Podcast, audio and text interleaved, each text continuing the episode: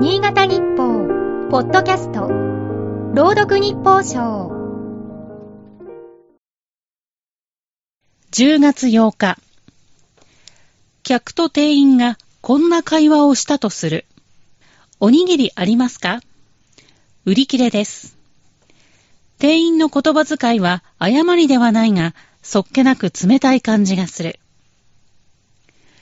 申し訳ありませんが、売り切れです。と言えば、客の心情に沿った温かみが感じられるようになる。申し訳ありませんが、のように、本題に添えて柔らかく伝える役割を果たす言い回しをクッション言葉と呼ぶそうだ。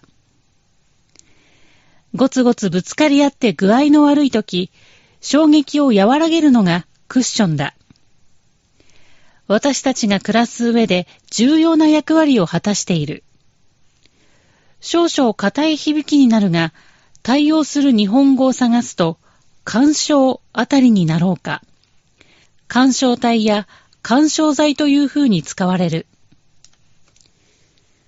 近年注目されるのが、人間と野生動物の生活圏の境界部分に干渉体を設ける取り組みである。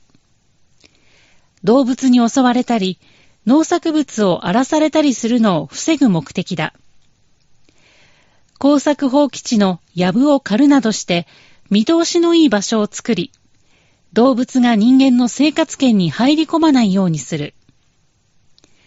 長岡市は今年度、住民の取り組みを支援する女性制度を設けた。人間同士の紛争を防ぐ干渉隊もある。ロシアはウクライナを西側諸国との干渉隊とみなしていたようだが、一方的な侵攻によって、そうした機能は失われた。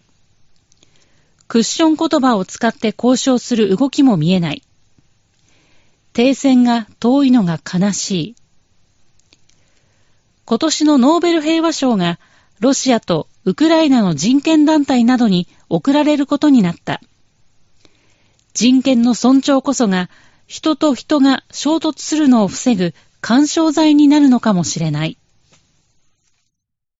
今日の日報賞は FM 上越田原が朗読いたしました。